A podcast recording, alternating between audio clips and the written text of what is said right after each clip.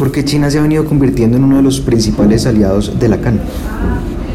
Bueno, sorprendentemente, después de tantos años de, vida de la CAN, China pasa por primera vez en la historia a ser nuestro primer destino comercial para nuestras exportaciones.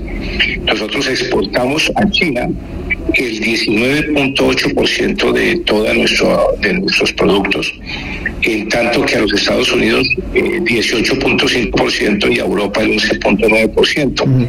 Dentro de la misma tenemos unas exportaciones intracomunitarias del 6.9%. Ese es el orden de nuestras exportaciones.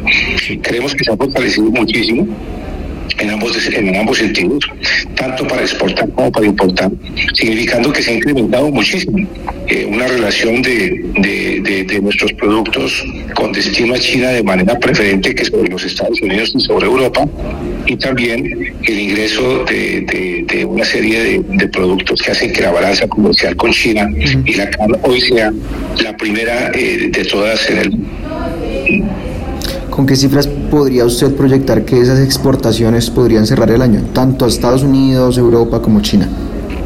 Nosotros creemos que de mantenerse eh, podríamos llegar a un 21% seguramente y, eh, hacia China y podríamos estar en el 20.5% con los Estados Unidos y podríamos estar creciendo a un 12.8% con Europa. E igualmente nuestras eh, exportaciones intracomunitarias podrían estar alrededor de, 7.6 o 7%. ¿Alguna perspectiva en cuanto Simplemente es un cálculo, ¿no? Sí, sí. Tómelo como, como una mirada no técnica, un poco más de, visión de, de optimismo. Ok, ok. Bueno, ¿y cuáles son los sectores que podrían tener eh, mayor preponderancia en este caso? ¿Hidrocarburos o cuáles otros se están metiendo en, digamos, en el, en, el comercio? Nosotros tenemos una canasta muy variada, pero hemos incrementado mucho exportaciones de banano, de carne, obviamente los productos de petróleo y sus derivados.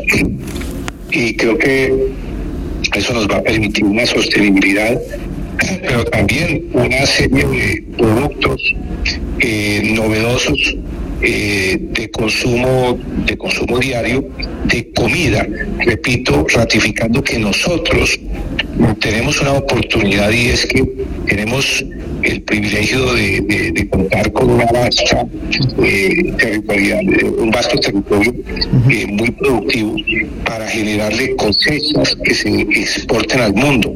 Y esto es no es otra cosa distinta de, mantener claro el propósito que, dijimos desde el año 19 tan pronto, desde el año 20 tan pronto entramos en pandemia y es que la CAN mm, está en la posibilidad, en la ruta de convertirse en una despensa alimentaria del planeta. Ahora que se habla de la seguridad alimentaria, nosotros tenemos comida para el mundo. Justamente hacia, hacia allá va, va, la siguiente pregunta y es que pues el conflicto de Ucrania ha llevado a hablar de esa crisis de alimentos. ¿Qué efectos va a tener en, pues, en la CAN, en América Latina, pero también qué papel podría jugar estos países y especialmente países como Colombia, como Perú, que le han apostado o le quieren apostar al tema agro? Sí, yo creo que esta crisis de Ucrania y, más bien el conflicto de, Rusia y Ucrania ha generado una crisis en el mundo. Por ejemplo, eh, al conocer que desde allí venían eh, muchos granos, se dice que el es el granero del mundo, o que vienen insumos agrícolas porque allí se producen los sulfatos, las fosforitas y las urias mm, para hacer los insumos y los eh, agroquímicos que se utilizan desde luego en todos los lugares y que la CAN, por supuesto, venía consumiendo, pero esto nos ha generado una reflexión rápida y una reinvención rápida, y es cómo tener autosostenibilidad y producción propia.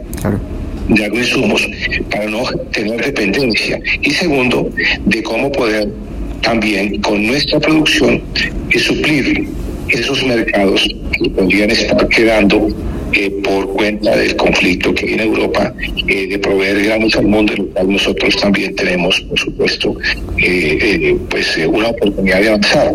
En conclusión, ahora sí se lo digo, Esto, sumado a esa política que hemos venido haciendo de facilitación de comercio en muchos aspectos y de incentivo en muchos aspectos, y las políticas que han hecho nuestros gobiernos, el gobierno de Bolivia, el de Colombia, el de Ecuador y el de Perú, en, darle una eh, mayor contextura de impulso al, sector agropecuario, pues nos va a permitir eh, llegar a más mercados y con más productos y en consecuencia convertirnos eh, de manera consistente en lo que hemos llamado la despensa alimentaria del planeta. Tenemos las tierras, mm. los pisos térmicos y una clase trabajadora y unos campesinos emprendedores y unos agroindustriales dispuestos a invertir y unas políticas que cada vez se acercan más a la motivación para que produzcamos más y exportemos más para mejorar nuestra calidad de vida. En últimas, ese es el propósito. Claro, y, pero considera que las naciones están preparadas para, digamos, llamarlo de algún modo,